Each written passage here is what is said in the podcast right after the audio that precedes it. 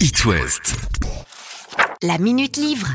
Oui, bonjour à tous. Alors, ce n'est pas le tout dernier livre de Guillaume Musso. La vie est un roman dont je vais vous parler, mais l'avant-dernier, sorti en 2019, La vie secrète des écrivains. J'avoue que ce n'est pas mon préféré, mais je vous le conseille quand même car, euh, comme à chaque fois, Guillaume Musso sait manier le suspense jusqu'au bout.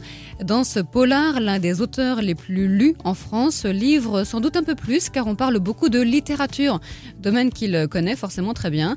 D'ailleurs, La vie secrète des écrivains donne à réfléchir sur la littérature et le succès des écrivains.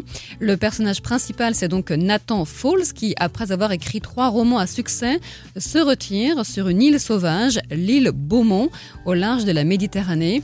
Nombreux sont les journalistes qui veulent le rencontrer, mais il se méfie et souvent refuse les interviews. Et on comprend au fil des pages qu'il ne se cache pas pour rien. L'homme a un vilain secret à garder. Sa rencontre avec une jeune journaliste suisse, Mathilde Monet, va tout bouleverser, comme celle avec un jeune auteur en herbe qui a trouvé un job d'été à la librairie du coin et la découverte également d'un corps de femme sur une plage de l'île.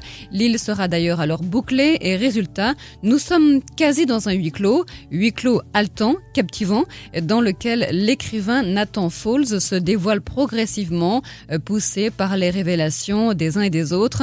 Un thriller personnel et réussi, signé Guillaume Musso et que je vous conseille forcément à lire sur le transat ou sur la plage. La Minute Livre À retrouver en podcast sur itwest.com.